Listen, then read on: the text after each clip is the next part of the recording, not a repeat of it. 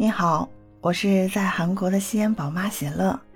喜乐在二月份陪你一起度过刚刚过去的北京冬奥会。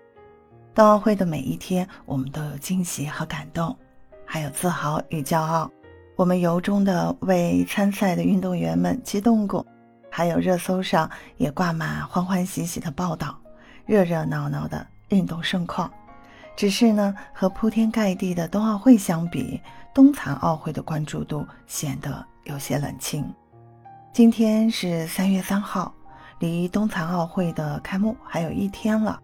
在冬残奥会期间，喜乐依然和冬奥会一样，将持续通过我的播客“喜乐运动会”，向全世界的好朋友及时同步这次冬残奥会的点点滴滴。北京冬残奥会将于三月四日到十三日举行，九十六名中国选手将会亮相。和大家熟知冬奥会的很多明星运动员相比，我们对残奥会的天才运动员们以及他们的每次进步与突破却知之甚少。中国残奥会运动员们值得大家更多的关注，相信他们每个人背后的故事都能不断的激励着大家。与激烈争夺金牌榜的奥运会不同，中国在残奥会奖牌榜上一直是一骑绝尘。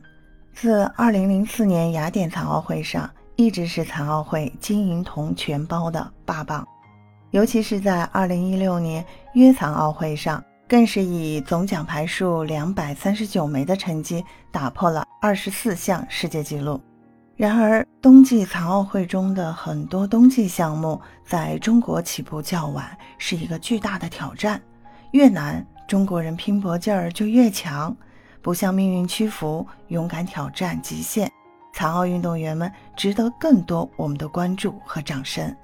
三月四日，也就是明天，冬残奥会就要开始了。相信运动员们能用自己拼搏不息的精神和生命中最精绝的力量。给大家留下最珍贵的启示，让我们一起为残奥运动员们加油！有梦想，谁都了不起。关注喜乐运动会，及时了解各大赛事的最新消息。喜乐也谢谢您的收听，记得关注我呀。